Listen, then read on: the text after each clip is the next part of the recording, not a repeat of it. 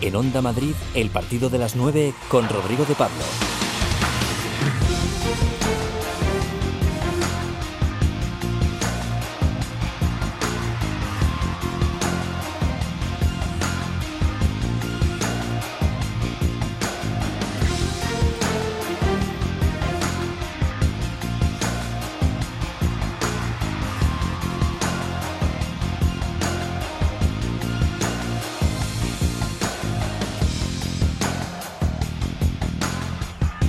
Muy buenas noches. Aquí arranca el partido de las 9. Ya sabéis que si os pasáis por aquí a esta hora, la luz del deporte siempre estará encendida. Arranca la segunda tanda de los octavos de final de la Champions. Ya está jugando Messi, donde Maradona ascendió a los cielos. Nápoles-Barça, de momento con empate a cero. Y en Stamford Bridge también acaba de empezar el Chelsea-Bayern. Mañana Real Madrid-Manchester City. Vamos a escuchar a Zidane y a Guardiola, a los dos capitanes, Sergio Ramos y David Silva. Y para vestir el partido vamos a llamar a Manuel Pellegrini, que es el único entrenador que ha dirigido a los dos equipos. Y antes del final para nuestros oyentes más fieles, sabremos en qué ha quedado el reto del Piki Piki. Alicia Sornosa nos lo va a contar desde África, desde el país Basari. Joaquín Martín coordina y Raúl Moles se encarga de la realización. Comenzamos.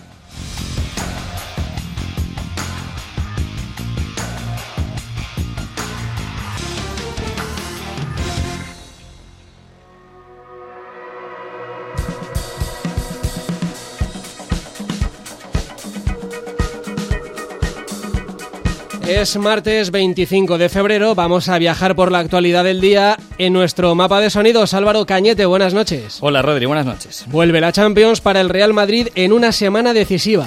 Así lo ha destacado el capitán madridista Sergio Ramos de cara a los dos próximos compromisos contra el Manchester City y el Fútbol Club Barcelona. Llega el momento más delicado porque el margen de error es mínimo, ¿no? Por lo tanto, un error con, con el City o el Liga el domingo pues te puede costar un título. Aquí es donde se ven realmente eh, a, a, los tíos, ¿no? Eh, a los niños hay que dejarlos a, a un lado y esta es una semana para demostrar. Tenemos una oportunidad muy buena, dependemos afortunadamente de nosotros mismos y ahora toca hablar en el campo, menos fuera. El otro capitán con el que se intercambiará el banderín no será otro que el español, el español David Silva, que se deshace en halagos con el Camero. La verdad que no me voy a mojar, como tú dices, eh, porque es, hay muchos, son muchos compañeros, ¿no? Y muchos compañeros de selección también que, que hemos disfrutado muchas cosas y son muchísimos, la verdad. Eh, bueno, en este tipo de casos te voy a hacer mojar un poco con Sergio, porque bueno, eh, lo conozco de hace mucho tiempo es un líder y bueno, eh, nos vendría bien. El primer rival de esta semana decisiva será el equipo inglés que dirige Pep Guardiola, un Guardiola del que Zidane asegura que es el mejor entrenador del mundo. Porque siempre lo ha demostrado, ¿sabes? Es primero en el Barcelona, luego en el Múnich, ahora en el Manchester, yo creo que lo ha demostrado, so, na, nada más. Eh, es mi opinión, pero yo creo que sí, por eso no que digo que es él para mí. Y le preguntaron a Pep acerca de la opinión de Zinedine Zidane y dice no estar de acuerdo. Evidentemente agradecerle sus palabras, no quiero, no quiero llevar a la contraria, pero no lo soy, no quiero pecar de, de, otra cosa, ni desde empecé voy a intentar ser el mejor entrenador del mundo. Entiendo que si ganas tienes más elogios y si pierdes pues, te, pues más crítico, te valoran menos, pero esto no, no es un problema. El Madrid llega con las bajas de Asar y Asensio, Bale entra en la convocatoria y salen de la lista James, Rodrigo y Ibrahim, que no podrá reencontrarse eh, en el campo con sus excompañeros en esta ocasión, mientras el City llega con la única baja del héroe Sané. Y ya están en juego, como decíamos al principio, dos partidos Chelsea-Bayern y Nápoles-Barça. De momento, en el minuto 6 de cada uno de los dos encuentros, empate a cero, no se mueve el marcador. Y hablamos también de la Europa League, el Getafe preparado para darlo todo.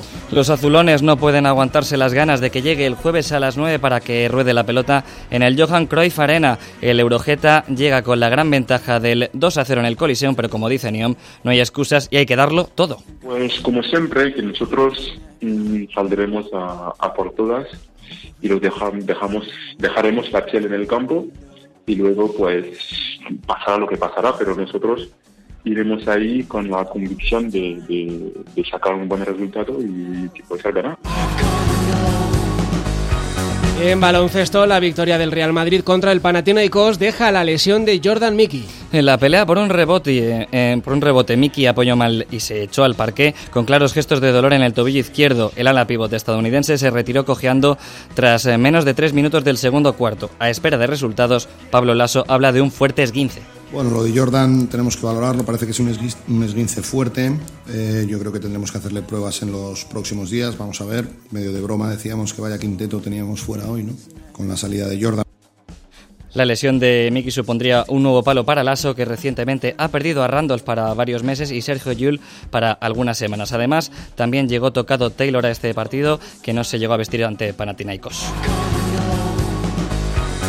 Y el mundo del deporte a la expectativa con la evolución del coronavirus. Precisamente el club blanco está pendiente del partido de Euroliga contra el Olimpia Milano, que se juega el martes de la semana que viene en Sago, una localidad lombarda cercana a Milán, en el norte de Italia, que es donde se está propagando el coronavirus.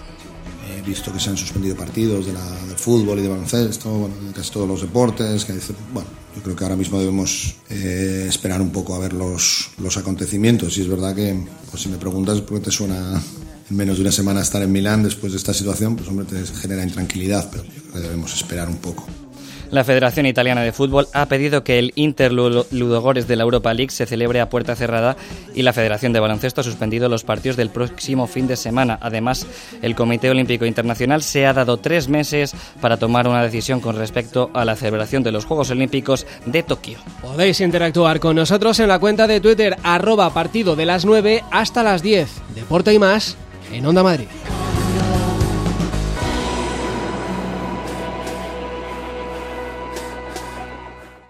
¿Te acuerdas? Onda Madrid. 35 años con Madrid.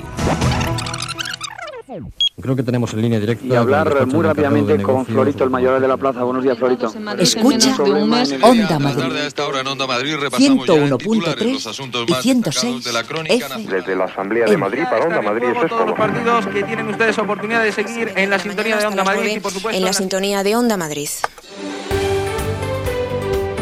Onda Madrid. 35 años con Madrid. La Feria de Arte Contemporáneo Art Madrid celebra su 15 aniversario con más de 40 galerías y 200 artistas nacionales e internacionales. Del 26 de febrero al 1 de marzo, en la Galería de Cristal del Palacio de Cibeles, podrás disfrutar de la escultura, pintura, fotografía y arte de acción más actual.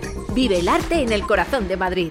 Hola Marta, qué casa tan bonita y acogedora con el frío que hace. Estoy encantada. Me puse en contacto con Modico, fabricantes de casas con estructura de acero, y se encargan de todo. Proyecto, financiación, construcción y en solo cuatro meses. ¿Y quiénes me has dicho que son? ¿Modico? Sí, Modico. Apunta, modico.es. Recuerda, Modico con K. En Pavimarsa estamos de estreno. Ven a conocer nuestra nueva exposición con 150 ambientes en más de 3.000 metros cuadrados, donde encontrarás las mejores ofertas en azulejos, pavimentos, baños y cocinas. Con la garantía de los mejores fabricantes y financiación a medida. Abrimos sábados y domingos. Visítanos en Navas del Rey a solo 30 minutos de Madrid o entra en pavimarsa.es. Pavimarsa, espacios con personalidad propia. De lunes a viernes a las 12 de la noche, dos mujeres, dos estilos, dos horas de radio. De 12 a 1 de la noche, Isabel García Regadera conversa con todo tipo de personajes. Y de 1 a 2 de la madrugada, con Begoña Tormo, planes, curiosidades, historias, rincones y gente de Madrid. Dos hasta las dos, con Isabel García Regadera y Begoña Tormo. En Onda Madrid.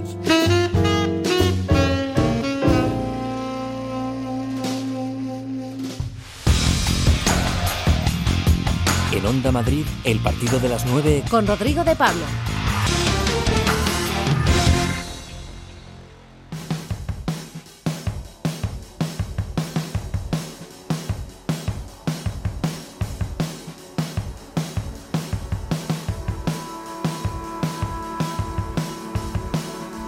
En última tanda de la ida de los octavos de final de la Liga de Campeones, en juego el Nápoles-Barça, Chelsea-Bayern 0-0 en los dos partidos, el Bayern mucho mejor que el Chelsea en este arranque, en el partido del Barça un tímido acercamiento del Nápoles.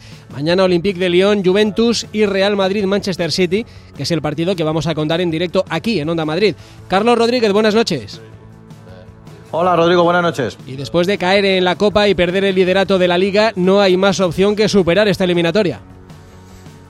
No, no, y de hecho, fíjate de qué manera tan concisa lo ha explicado esta mañana Zinedine Zidane, cuando se le ha preguntado por la mala racha de los últimos partidos, el empate contra el Celta, la derrota en Copa contra la Real Sociedad y el pasado fin de semana contra el Levante, dice Zidane que nadie les meta cosas raras en la cabeza porque el equipo ha jugado mejor de lo que parecen esos resultados y van a seguir por el mismo camino.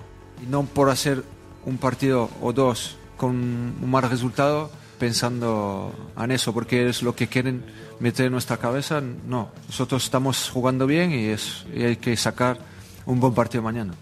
Zidane que sigue invicto en las eliminatorias de la Champions, pero sigue eh, profesando eh, una devoción que le viene desde los primeros días como entrenador, ¿no? Hacia Guardiola.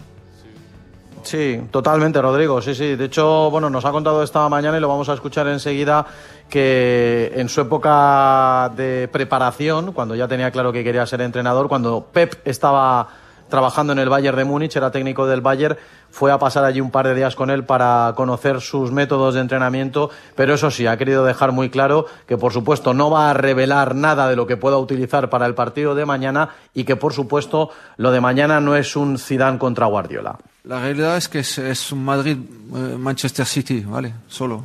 Eh, no hay un Guardiola Zidane. Se puede hablar de eso o cada uno puede opinar. Hace unos años cuando te estabas preparando para ser entrenador, fuiste a verle a, a Guardiola, fuiste a ver a muchos entrenadores, ¿no? Sí. ¿Qué te dijo en aquel momento? Si hubo algún consejo que, que ha quedado contigo, alguna cosa que después has pensado, joder, tenía razón. Bueno, consejos muchos y muchas charlas porque ha sido muy sincero con, nosotros. Hemos pasado dos días ahí y bien, pero ahora no te voy a contar lo que, ¿sabes? Lo que puedo yo recuperar o no, pero era muy, muy interesante. Ya hay lista de convocados para el partido de mañana. Regresa Bale y James y Rodrigo otra vez fuera, Carlos.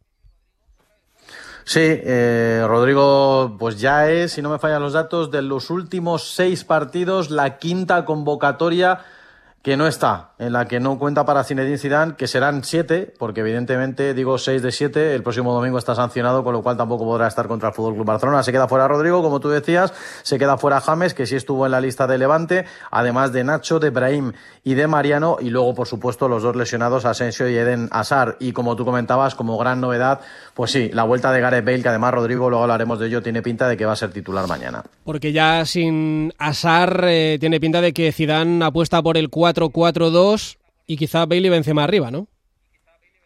Sí, sí, sí, vamos, yo salvo sorpresa, porque es verdad que podría jugar con cinco centrocampistas en vez de con cuatro y que Benzema fuera el único punta. Yo creo que no, que al final él va a querer equilibrar un poquito más el equipo. Hombre, la otra opción evidentemente sería o Bale o Vinicius, pero yo sinceramente creo que va a ser Bale, tiene más experiencia, más empaque para partidos de esta categoría y que en el centro del campo pues quizá la única plaza libre se la van a rifar entre Isco o Modric porque los otros tres van a ser Casemiro, Valverde y Toni Kroos. Bale que no ha destacado este año precisamente por su compromiso, ¿cómo crees que puede caer eso de que sea titular en el vestuario?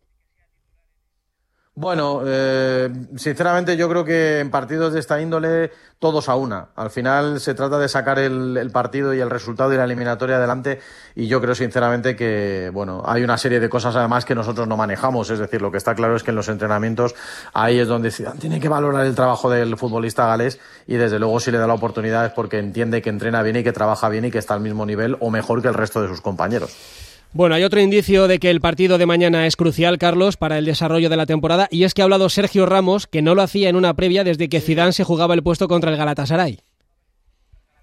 Correcto, sí, desde que jugó en la fase de grupos aquel partido en Estambul, hoy ha tomado la palabra el capitán, que ha expresado esta mañana incluso que él casi se siente más a gusto, más cómodo eh, para dar la cara ante los medios de comunicación en situaciones difíciles, como es el caso con esta mala racha en la que está inmerso el Real Madrid, y ha dejado claro que lo de mañana y lo del domingo contra el Barcelona tiene que ser el principio de la reacción, el golpe en la mesa que necesitan para irse otra vez para arriba. No hay tiempo para lamentarse, no te puedes quedar lamentándote en este momento tan delicado de la temporada. Eh, cuando no acompañan esos resultados es muy fácil hablar, pero nosotros estamos deseando demostrar dentro del campo, hablar menos y demostrar con hechos. Y esta semana, pues, como hemos dicho, no llega la hora de la verdad, tanto en, en las Champions como después en el Clásico, y tenemos una oportunidad idónea para, para dar un, paso importante, para dar un golpe en la mesa.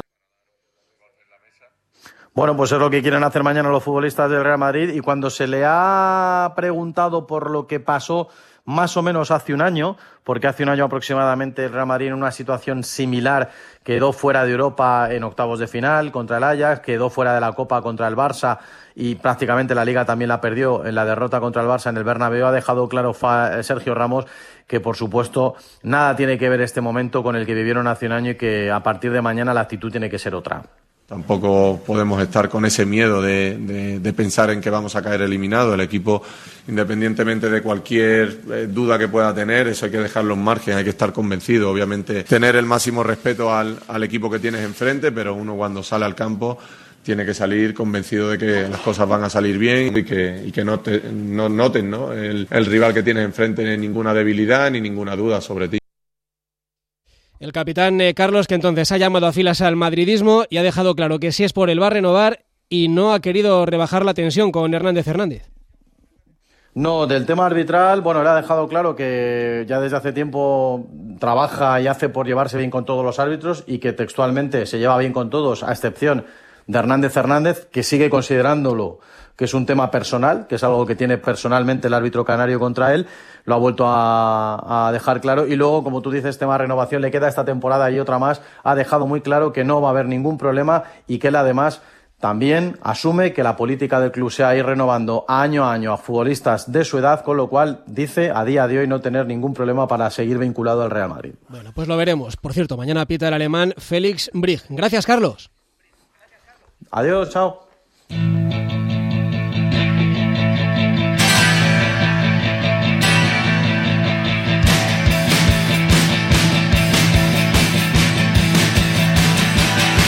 Manchester no es solo una ciudad muy futbolera, también es la cuna del Manchester, que es algo así como la movida madrileña llevada al rock alternativo británico. Tal vez todo empezó con Joy Division, que estamos escuchando, cuyo líder Ian Curtis, por cierto, era además hincha del City, como luego han sido los hermanos Gallagher. El caso es que el City, aunque nunca haya sido un grande, siempre ha sido un equipo histórico, con sus propias leyendas y sus hinchas acérrimos repartidos por muchos lugares. Aquí en la redacción hay un simpatizante Citizen desde antes de que llegaran los jeques desde Abu Dhabi. Carlos Sánchez Blas, ¿qué es lo que hace especial para ti al equipo de la calle Maine? Buenas noches. ¿Qué tal, Rodri? Muy buenas. Bueno, al final mola ser de un equipo de fuera, ¿no? Me pasa con el Viola en Italia, la Fiorentina. Me pasa con el Rangers en Escocia, que me gusta mucho. Me pasa con River Plate, por aquello de la franja roja o la banda roja, como la llaman allí en Argentina y me pasa con el San Pauli en Alemania, que es un equipo al que le tengo especial devoción y que ganó el otro día el derby de Hamburgo 0-2 en inferioridad. Y bueno, lo que activó mi pasión por el City fue una película del año 2000 que se llama El sueño de Jimmy Greenwald y que desató mi, mi, pasión y mi seguimiento al eh, Manchester City, que era el equipo perdedor de la ciudad, era el equipo sometido por el Manchester United. Esta película versa sobre un chaval, un muchacho muy tímido que tenía dos sueños, jugar en el equipo de su ciudad, por aquello eh, de ciudadano, ¿no? Citizen, y conquistar, como todos nosotros nos ha pasado en la vida, a la chica guapa, a la chica de la que estaba enamorado en el, en el colegio. Dos sueños que pudo cumplir. Le regalaron unas botas mágicas, se hizo futbolista del Manchester City y en su momento llegó a rechazar al Manchester United cuando un arrogante ojeador casi le obligaba a firmar por el equipo rojo de la ciudad de Manchester. Esa película desató mi pasión por el City. Ya digo que me gusta más el City perdedor que el City ganador, porque luego en 2008 lo compró Zayet, el jeque, pero antes de eso solamente había ganado dos ligas, cuatro copas, dos copas de la liga y tres supercopas y quedaban muy lejos en el tiempo. Recordado ese Colin Bell, una de las grandes figuras del Manchester City en su historia. Así que por eso me gusta el City, porque era un equipo perdedor, un equipo que jugaba en el estadio de la calle Main, que estaba todo el mundo de pie a rebosar, con un ambiente fascinante, mucho mejor que en el actual Estadio Ciudad de Manchester. Y en definitiva porque el azul celeste me gusta más que el rojo, porque Blue Moon me pone los eh, bellos de punta mucho más que el Glory Glory Man United. Y porque había un georgiano que se llamaba King Latche, que me gustaba mucho en el Manchester City. Ah, y por los Gallagher, que tocan de fábula. Pues ese City, el Manchester City, ha aterrizado en Madrid casi a las 7. Luego Guardiola y Silva se han ido al Bernabéu para responder a las preguntas de la prensa. Diego García, buenas noches. ¿Qué tal, Rodri? Buenas noches. ¿Cómo llega el City a los octavos de la Champions? Bueno, pues llega prácticamente con todo su equipo disponible, salvo Sané, que no ha viajado ni siquiera con la expedición. Llega Sterling, ¿eh? aunque lleva tres semanas sin jugar por lesión, pero veremos si tiene alguna oportunidad.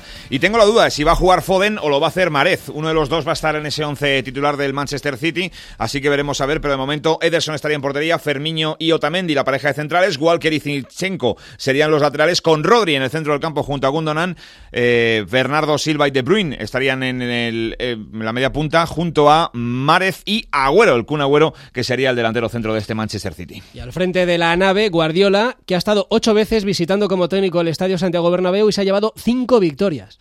Sí, desde luego, bueno, ese es el mejor entrenador del mundo según Zinedine Zidane. Ha sido todo elogios ¿eh? de Zidane a Guardiola, pero también lo ha sido de Guardiola a Zidane y al Real Madrid.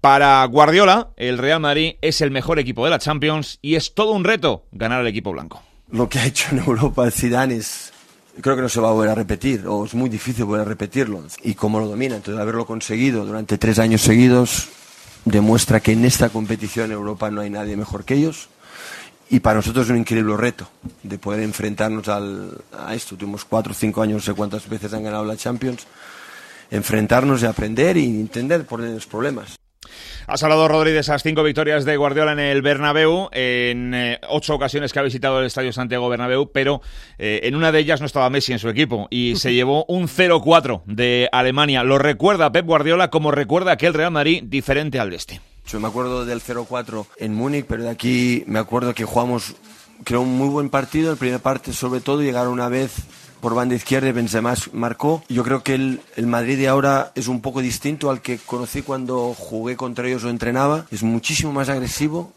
aprieta hacia adelante. A ver, el Madrid siempre ha tenido jugadores técnicos de alto y de alto nivel, pero tiene una, una solidaridad y mucho, mucha agresividad hacia adelante un Real Madrid que no va a poder estar Eden Hazard, ya lo sabemos, el futbolista belga, un Hazard del que habló maravillas Guardiola en su día cuando salió de la Premier League y mantiene esa idea de futbolista que tiene sobre el belga y le da mucha pena que no esté mañana sobre el rectángulo de juego. Primero, sea muy mal que no esté. Tuve el honor de, disfrutarlo en parte, sufrirlo en, en Inglaterra. Desde fuera tenía una percepción de él, pero cuando lo ves cerca y dices, wow, qué jugador. Estoy convencido, estaba convencido de que el Madrid había hecho un fichaje estratosférico.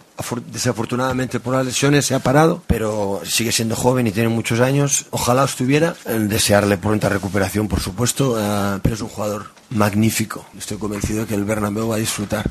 Algo suele tener siempre Guardiola en la chistera para sorprender en el Estadio Santiago Bernabéu. Mm, pistas del 11 no muchas, pero con lo que trae se puede vislumbrar más o menos, ¿no? Lo que va a poner en liza. Sí, yo creo que, bueno, más o menos va a ser ese 11 que hemos, hemos contado, hemos relatado. Yo tengo esa duda de si va a jugar Foden o no va a jugar Foden. Yo creo que va a jugar Marez eh, en esa media punta, pero es verdad que Foden está en un gran momento de forma, que está siendo un, futbolista revelación para el Manchester City y un jugador franquicia para Pep Guardiola. En cualquier caso, sí tengo claro que el Kun Agüero va a estar arriba y veremos si apuesta por meter una dupla con Gabriel Jesús o con Sterling. Yo creo que Sterling no va a jugar ni de, ni de broma de titular porque lleva tres semanas lesionado. De momento lo que ya se ha inventado Guardiola es un entrenamiento mañana por la mañana en el Metropolitano. Y vuelve a Madrid, vuelve a su ciudad, vuelve a su casa, aunque a otro barrio, Rodri. Sí, el futbolista del Manchester City, ex del Atlético de Madrid, ex del Villarreal, un futbolista criado en la cantera rojiblanca y que ha hablado también maravillas, todo elogios desde el Manchester City para el Real Madrid.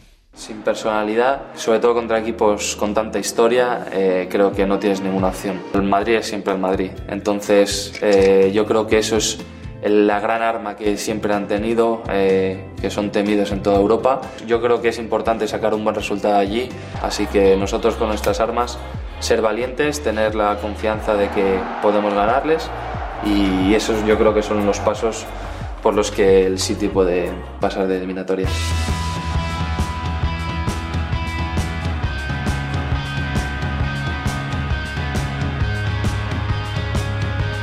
Vamos a viajar al hemisferio sur, al verano. Allí en Chile hay alguien que va a asistir al partido de mañana de una manera muy especial porque ha dirigido a los dos equipos, al Madrid y al City. Manuel Pellegrini, buenas noches. Hola, buenas noches. Está en Chile, eh, allí será el partido a la hora del café, pero me imagino que se seguirá también, ¿no? Sí, por supuesto que sí. Sí, estoy en Chile acá descansando un tiempo, como, como recién decía, en verano, así que hay muy buen clima y aprovechando de parar después de tantos años continuados, terminando siempre todas las temporadas, los últimos 20 años. todavía me tocó terminarla antes, así que aproveché el descanso. No es normal encontrarle sin entrenar. ¿Le ataca un poco la nostalgia de los banquillos en una semana como esta o está disfrutando de las vacaciones? No, estoy- recién terminé, así que la verdad que todavía no, no estoy disfrutando de las vacaciones, más que estar de menos, pero espero volver inmediatamente a la actividad ahora en junio con algunas propuestas. Eh, Le he leído que cuando mira un partido solo se fija en un equipo, que si quiere fijarse en el otro, lo tiene que ver otra vez. Mañana, ¿en cuál de los dos cree que va a poner su atención? No, pero eso es una. Voy a, mañana voy a poner atención al partido, porque cuando uno como profesionalmente tiene que fijar la vista en un solo equipo para captar todos los detalles y los distintos movimientos. Y después ver, eh, ver el otro. Si no, es imposible. Para mí, por lo menos, por eso admiro tanto a los periodistas que son capaces de analizar a los 22 jugadores y a los dos equipos durante 90 minutos. Pero ya estando fuera de, de la actividad mía personal, eh, por supuesto que voy a disfrutar viendo un gran partido con dos equipos que juegan muy bien. En lo emocional, en lo sentimental, ¿se encuentra más cerca de alguno de los dos?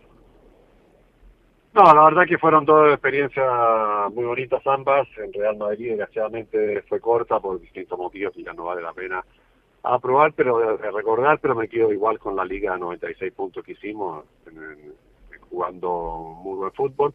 En City fueron tres años, tuvimos la fortuna de ganar la Liga y la Copa y a- avanzar siempre con el equipo en, la Champions League hasta esa recordada final con, con Real Madrid que se, se eh, ganó, la ganaron ellos, pero bueno, fue un gol bastante afortunado de, de- el autogol.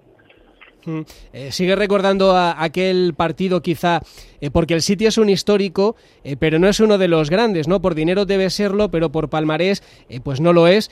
Eso no sé si afecta a este tipo de eliminatorias o no, pero quizá aquella eliminatoria de 2016 fue la que pudo cambiar la historia.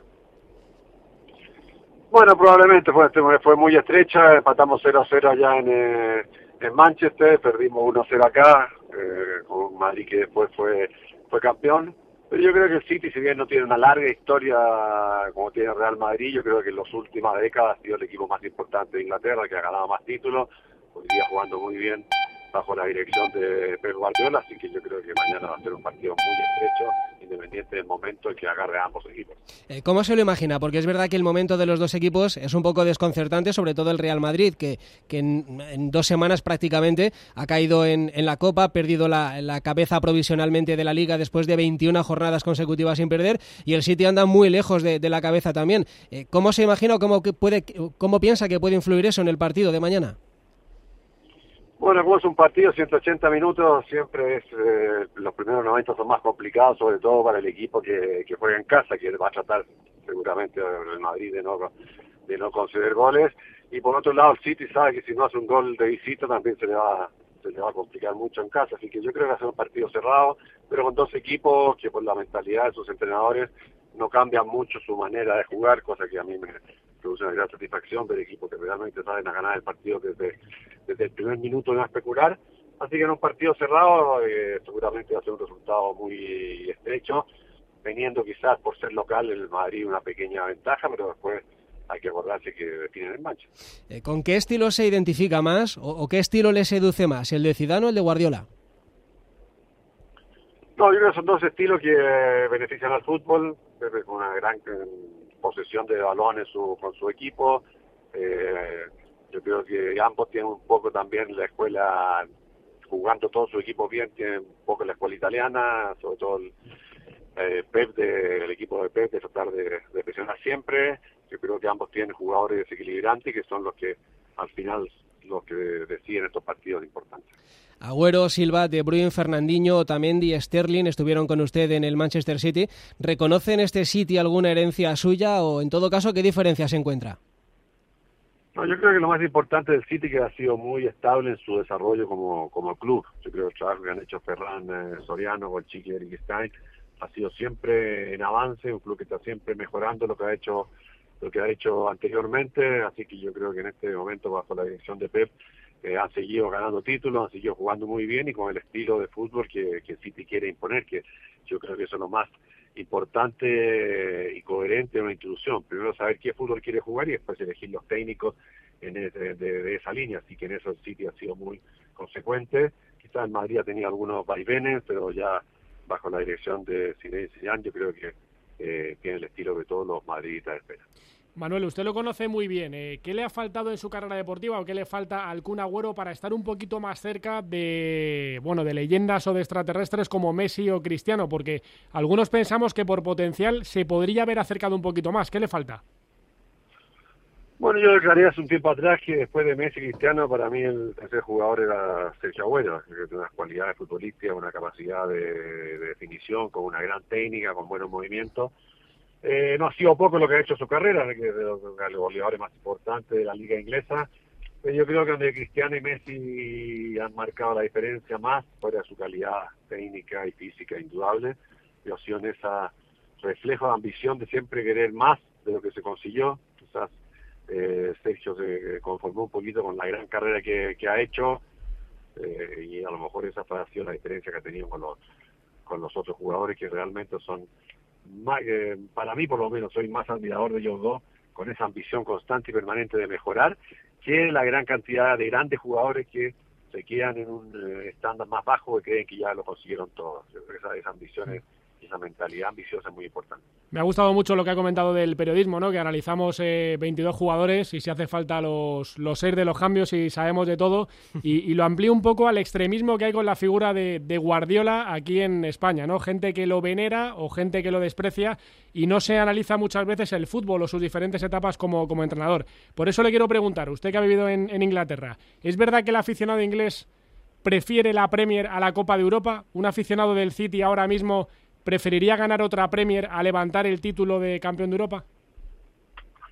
Ah, yo creo que la Premier es muy importante, quizás más importante que la Champions para la, para la mayoría de los equipos en Inglaterra, sobre todo para el público. Yo creo que la, Premier League, la, la, trascendencia de esa liga es enorme eh, en relación a la, a la relación que tiene con todos los hinchas pero claro, yo creo que también hay una aspiración de cuando ya se han ganado tantas ligas, sobre todo en los últimos años, yo creo que todos los equipos tienen la aspiración de dar un salto más y ganar y ganar Europa. Pero si me pregunto a mí qué campeonato es más importante para el hincha inglés, yo diría que, que, es la liga, como así en, en España, y creo que quizás la Champions se valoriza, se valoriza más y le solicito que nos abra una, que nos abra una pequeña ventana de aficionado de cara al partido de mañana, eh, que por un momento no lo vea como entrenador y nos diga un jugador de cada equipo que le apetece ver en el partido, ¿no? A lo mejor este por, por visitar el Bernabéu me voy a fijar en él, o este del Madrid que en la Copa de Europa siempre aparece, ¿qué dos jugadores, uno de cada equipo, le llaman la atención como aficionado? Bueno, es injusto que a lo mejor solamente centrarme en dos jugadores porque los dos tienen tal cantidad de, figuras que son muchos que uno está, se entretiene viéndolo jugar. Para mí yo creo que un jugador que me deslumbró mucho, eso lo llevamos, fue Kevin De Bruyne, creo que sigue avanzando con una capacidad técnica, con ambas piernas, con gol, con creación, que es un jugador para realmente, realmente verlo.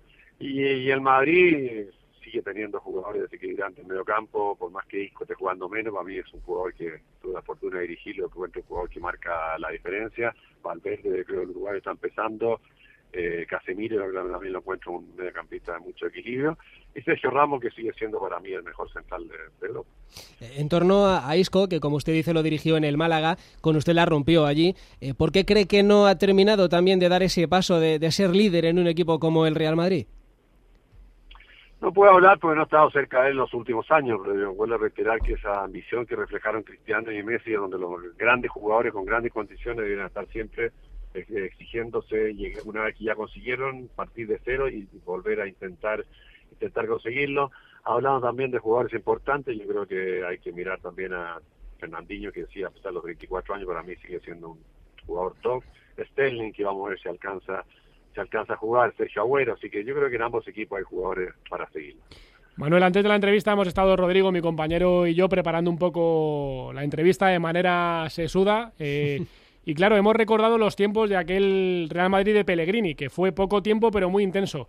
Y los dos nos hemos preguntado si, si en aquel momento y ahora con el paso del tiempo, ya con la herida curada, eh, el periodismo en general, aunque no es bueno generalizar, fue un poquito injusto con usted. Si se vio sometido a veces al, fuego ¿no? desde, desde el periodismo o desde las preguntas de la sala de prensa, si se sintió un poquito maltratado en general. No, la verdad que no, no me sentí para nada maltratado, yo entiendo lo que es el Madrid, entiendo también, por lo todo hablando en términos generales, a lo mejor puntualmente, pues haber habido alguno que otro periodista, a lo mejor influenciado por por ciertos lados, pero no, yo tuve la fortuna de vivir nueve años en España, los cinco en Villarreal, uno en Madrid, los tres en Málaga, y la verdad que me he sentido siempre muy valorizado, muy querido por los hinchas y por la prensa. Eh, aquella temporada suya, eh, como antes hemos recordado, el equipo marcó eh, más de 100 goles, sumó 96 puntos. ¿Habría cambiado algo si Florentino no vende ese verano a, a Robeno Schneider para haber podido conquistar esa liga y al final se escapó? Yo creo que ya son especulaciones, después de una década no vale la pena seguir dándole vuelta al tema. Yo le hice saber mi opinión al presidente, lo que pensaba del, del plantel. Yo creo que un plantel que se entregó completo, por eso pudimos pelear un frente, pero no teníamos la capacidad de estar en ambos. Eh, eh, solo le quedan Sergio Ramos, del que ya he hablado antes, Marcelo y Benzema, ¿no? En, este Real Madrid. Sí, de los que estaban conmigo me quedan esos tres. Marcelo también otro gran jugador y yo veo que Karim en la medida que ha continuado Real Madrid y ha ido demostrando que por qué está en Real Madrid, un jugador completísimo tanto en gol como en, como en el juego. Es que si nos paramos a pensar, usted ha dirigido a, Cristiano, em, de solo 24 años, marcó 26 goles en la Liga y eso que se pasó tres meses lesionado. Eh, Kaká, Benzema, Agüero, De Bruyne, Forlán, Van Nistelrooy, como entrenador, em, ¿de qué se siente más eh, satisfecho a la hora de ver la evolución de un futbolista? Decir, bueno, este futbolista conmigo creo que ha ganado mucho. Yo personalmente como técnico trato de sacarle el máximo rendimiento a cada futbolista de acuerdo a lo que uno cree que es capaz, eh, capaz de dar. Entonces, tanto con Diego Forlán fue bota de oro en, eh, en Europa, entonces uno tiene que quedar contento, le exigíamos siempre. Tuvimos la mala suerte, que se me había olvidado justamente de, este año en Real Madrid, de no contar con Cristiano tres meses y medio por una fractura de tobillo en el inicio de la, de la Champions habría que sacarle a todo el resto después de los técnicos que han estado Cristiano tres meses y medio sabiendo la influencia que tiene él en ese en ese equipo. Entonces, la medida que yo veo jugadores eh, que creo que son ese niveles que tienen que ver, que tienen que dar, viéndolo jugar cada partido, me llena, eh, me llena personalmente de, alegría en mi trabajo. Así también como me autocritico cuando no logro sacarle a un rendimiento que yo creo que ellos son capaces, son capaces de dar.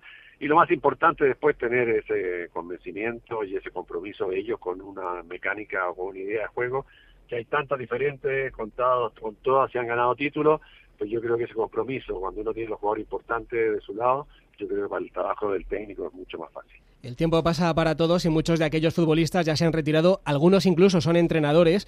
Eh, ¿Le sorprende ver alguno en el banquillo, alguno que usted nunca pensara que a lo mejor iba a acabar ahí? No sé, se me ocurre Guti, por ejemplo, ahora que está en el Almería.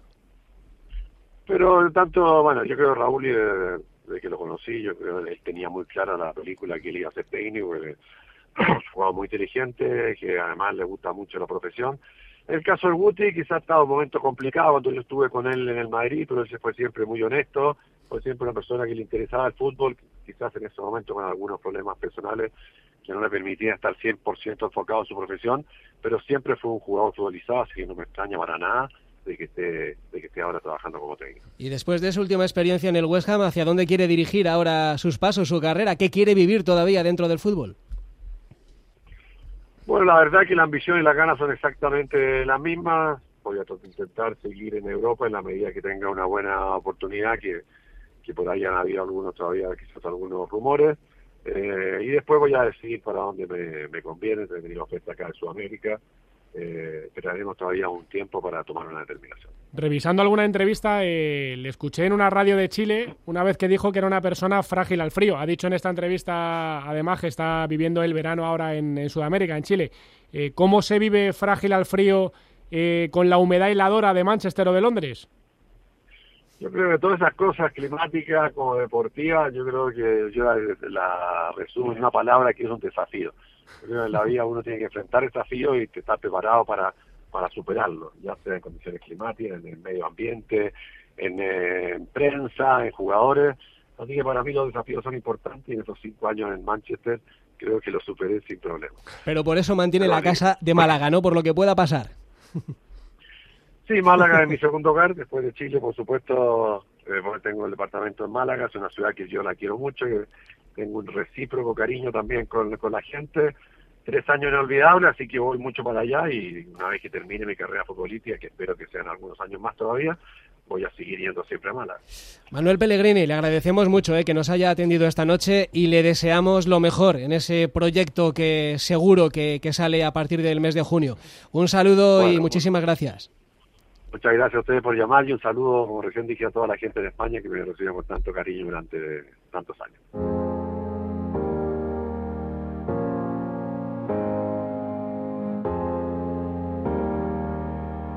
El partido de las 9 en Onda Madrid. Hemos hablado mucho del City, pero si alguien sabe de esto es Alberto López Frau. Hola Alberto, buenas noches. ¿Qué tal, Rodri? Muy buenas. Bueno, antes que nada, que está la jornada que arde, está perdiendo el Barça en San Paolo, está perdiendo porque ha marcado un golazo Mertens y porque no es que el equipo de Setién esté jugando de colores. No, no, ni mucho menos. Eh, tiene la pelota, pero el Nápoles ha empezado replegado bien en campo propio, saliendo a la contra con mucho criterio. Se ha encontrado ese balón en la frontal Mertens tras un error de Junior Fir por un control que se le ha ido largo y ahora se le ha puesto a pedir de boca al Nápoles. Estamos viendo lo que ha mejorado con Gatuso, ¿eh? sacando la pelota de atrás, jugando con muchísimo criterio y el Barcelona tiene el balón pero tiene pocos recursos. Está jugando Vidal de falso 9, pero de momento muy atascado el fútbol del equipo azulgrana. Con Fabián en el centro del campo del Nápoles, el futbolista español y un futbolista que tenías tú muchas ganas de ver también, ¿no? Diego Demme, efectivamente, en el medio centro que ha llegado en este mercado de invierno procedente del Leipzig. A mí me llegó a parecer uno de los mejores mediocentros de la Bundesliga, Rodri, en la primera vuelta en el fútbol alemán. Y además permite su presencia que Fabián juegue con mucha libertad. Ya hizo un gran partido el pasado fin de semana y de momento le ha sentado muy bien al jugador español la llegada de, del ítalo-alemán, digo, Demme. Y en Stamford Bridge, partido de ida y vuelta, ocasiones en los dos bandos, pero sobre todo del Bayern, ¿no? Una clara de Müller al travesaño y otra de Lewandowski que ha sacado con el pecho caballero. Sí, le ha dado mucha libertad a Flick, a Müller en este esquema. Está jugando con Kimmich y con Thiago Alcántara en el doble pivote y está funcionando muy bien Müller, tanto a nivel de asistente como a nivel goleador en la Bundesliga. Dos bandas eh, muy profundas, muy punzantes, como Son Coman en la derecha y Nabri en la izquierda. Efectivamente, Lewandowski arriba con esa ocasión. Yo creo que es muy favorito el Bayern en la eliminatoria ante un Chelsea que está con muchísimas dudas. Viene de ganar el fin de semana, 2-1 al Tottenham, pero un Tottenham que llegó sin Harry Kane, sin Heung Min Son y yo creo que a doble partido y teniendo la vuelta en Múnich, el Bayern es muy favorito. Bueno, el City, este City, ¿cómo ves lo de mañana y cómo te imaginas el partido? Yo me imagino un Madrid con cuatro centrocampistas y con Benzema e imagino que Gareth Bale arriba, eh, Valverde por supuesto indiscutible en el 11 y un City que en ataque es un equipo muy peligroso, parece que llega Sterling a última hora, aunque no venía bien Sterling antes de la lesión, con De Bruyne que llega en, plena forma, pero las dudas del City son atrás. El otro día sufrió muchísimo a la espalda de los centrales. Está jugando Fernandinho eh, de central y es un medio centro reconvertido. Cuando el equipo contrario tiene espacio a la espalda de Fernandinho, el City sufre muchísimo. Por eso es importante que el Madrid juegue con los cuatro centrocampistas, que esté equilibrado, que es lo que no ha tenido en los últimos dos partidos, Imagino que el City va a tener más porcentaje de balón y el Madrid tiene que sorprender a la contra. Por eso la baja de Hazard es tan importante. Si viéramos una buena versión de Gareth Bale, es un futbolista que podría hacer mucho daño a la defensa adelantada del City. Pero bueno, vamos a ver, esa es la teoría. En Guardiola, como le pasaba a Cruyff, aunque con mejores resultados que Cruyff, eh, siempre se guardaba un conejo en la chistera cuando iba al Bernabéu, siempre sorprendía con algo. Eh, Efectivamente. ¿Por dónde crees que puede salir mañana? Siempre. Hombre, Rodri se ha vuelto indiscutible. Que quisiera ser un poquito más conservador, que lo hizo en algún partido la pasada temporada en la Liga de Campeones, y pudiera jugar en un doble pivote si finalmente puede jugar contar con los centrales y Laporte se ha recuperado y pudiera jugar con Fernandinho y con Gundogan en el doble pivote y con Rodri, incluso los tres, uno de medio centro y dos interiores, que pudiera ser un poquito más conservador, teniendo en cuenta el rival y el escenario que tiene enfrente.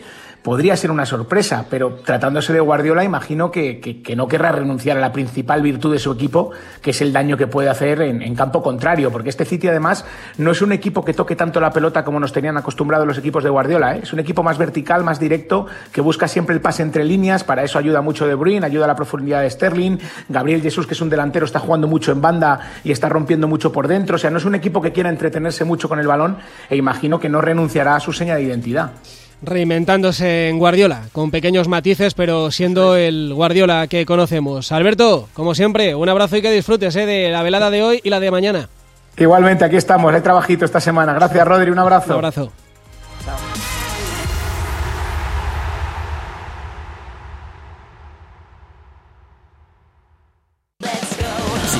Buscar empleo, prepararte unas oposiciones, montar tu propio negocio?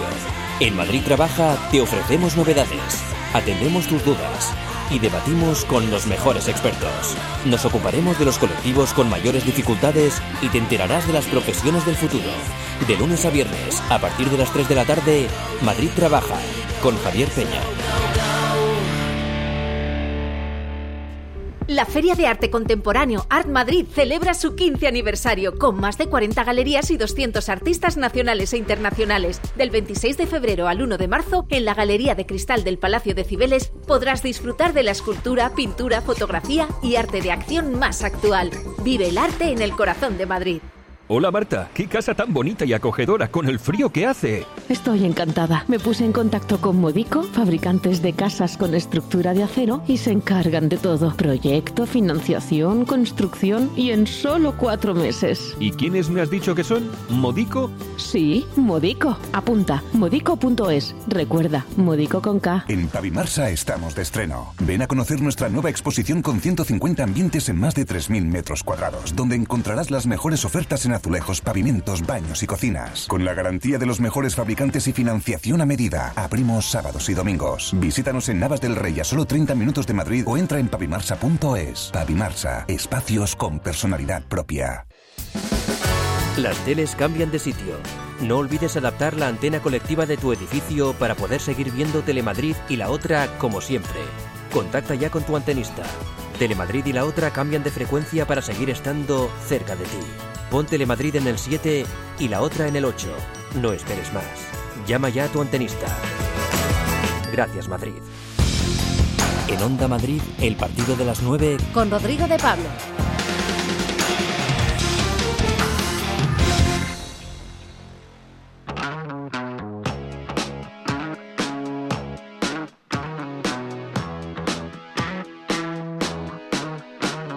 Hace 20 días nos despedíamos de Alicia Sornosa que emprendía lo que llamábamos en aquel momento la operación Piki Piki. Se trataba de llegar a lomos de su moto a Senegal, a los campamentos solidarios del país basarí, para comprarle a Duarte, que es eh, uno de sus jefes, la moto con la que pudiera realizar su trabajo. Un trabajo imprescindible para la cohesión del grupo y que hasta ese momento solo podía hacer caminando 50 kilómetros al día. Quedamos con Alicia en llamarla cuando el reto estuviera cumplido y en ello estamos. Hola Alicia, buenas noches. Hola, buenas noches. ¿Qué tal? ¿Cómo estáis? Muy bien, eh, misión cumplida, ¿no?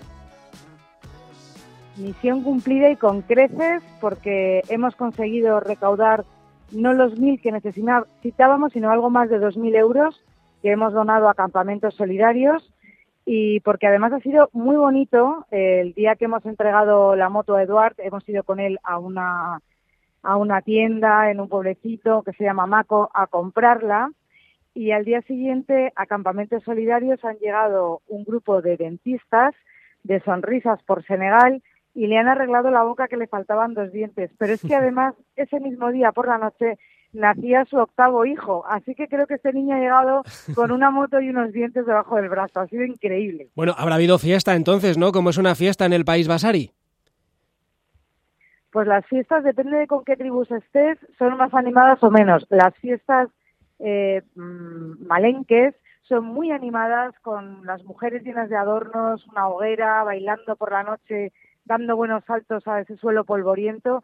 Y luego las fiestas basaris son un poquito más serias, pero más coloridas, porque salen dos hombres disfrazados con unas máscaras y también llenos de adornos que hacen unos ruidos muy raros con la boca, alrededor de una hoguera también, y es una cosa increíble y muy, muy bonita. Nos han invitado a estas dos fiestas, pero es que también en otro campamento solidario que hemos, eh, que hemos visitado en Faoye, a, a unos 200 kilómetros de aquí, hemos estado en, en un, en un eh, viendo la lucha senegalesa. Han hecho una fiesta en nuestro Ajá. honor y, y han estado los luchadores, bueno, ha habido un, un saco de 20 kilos de arroz de regalo para el ganador, o sea que imaginaros, tela. Bueno, no, no vas a querer volver, ¿eh? Con tanta fiesta.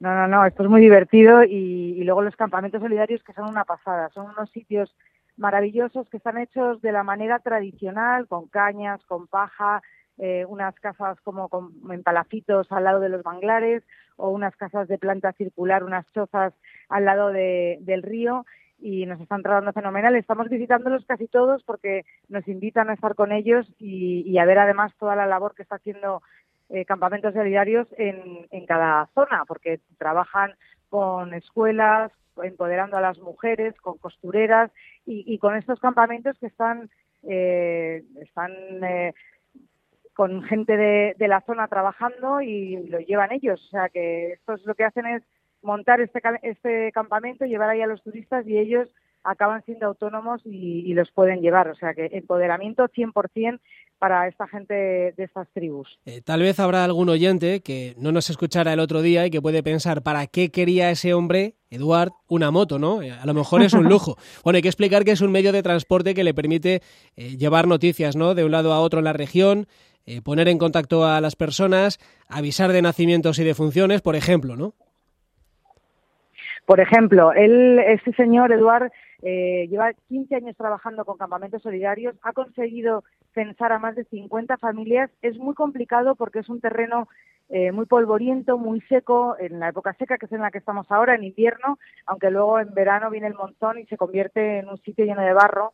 Y, y están muy aislados unos de otros. Entonces necesita, necesitaba esta moto para, pues para tener a la comunidad más controlada, para efectivamente llevar noticias, por si hay alguna emergencia médica, poder avisar alguno de los campamentos para, para que manden una ambulancia o, simplemente pues eso para llevar noticias de tanto de fallecimientos como de nacimientos o de cosas importantes.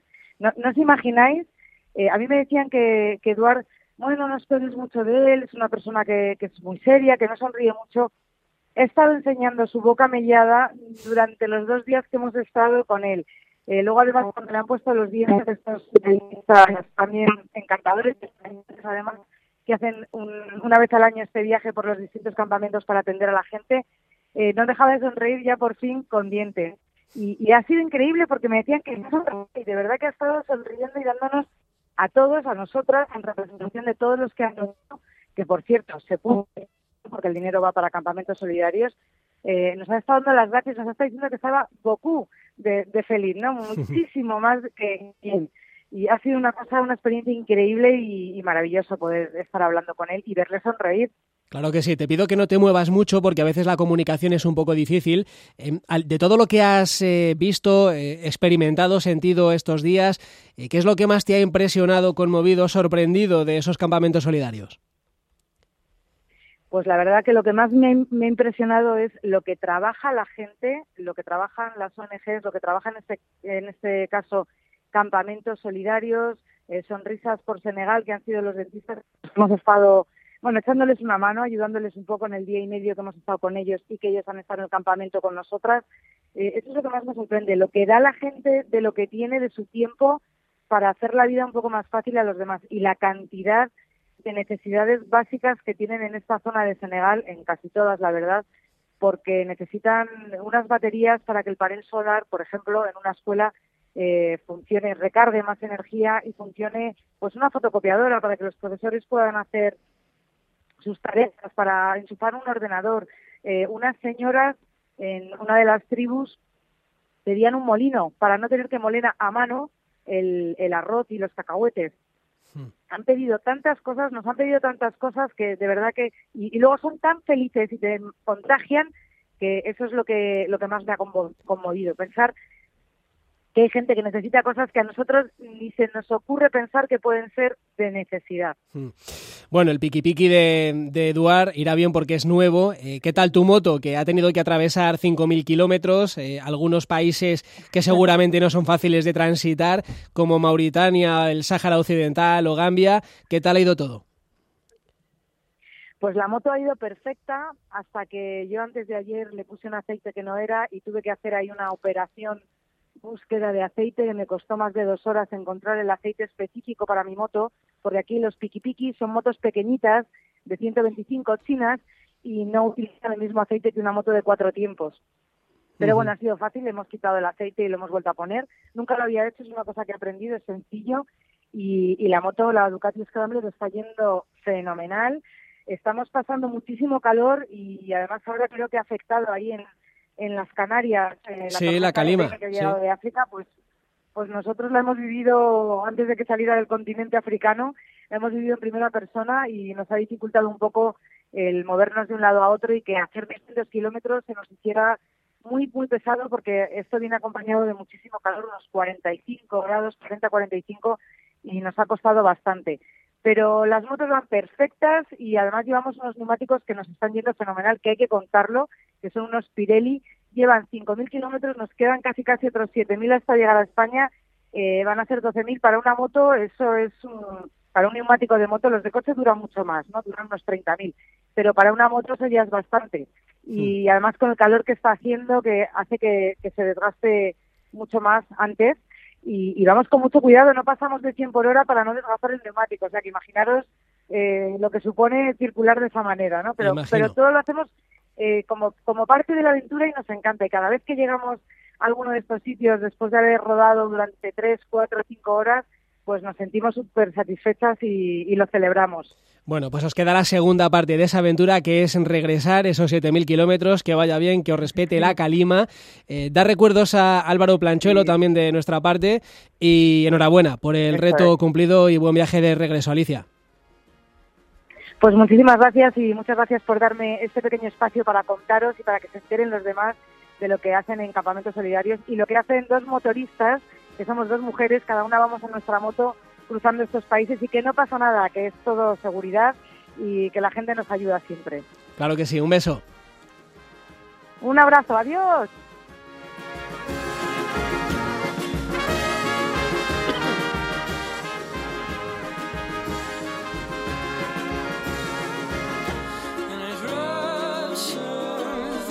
Nos vamos eh, ya más deporte en el partido de la una y en el partido de la onda mañana con el Real Madrid Manchester City de la Liga de Campeones. Ahora la mejor radio sigue con Félix Madero y el enfoque. Va perdiendo el Barça Félix 1-0. No ha tirado a puerta el Barça en toda la primera parte. ¿eh? Sí, sí, sí, estoy siguiendo el partido. Me consta que, que es un partido que te interesa. Eh, Me, me interesa mucho, sí. Y este Sí. resultado también te interesa.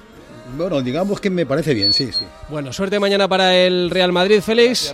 Ahora el enfoque. Volvemos eh, mañana. Adiós.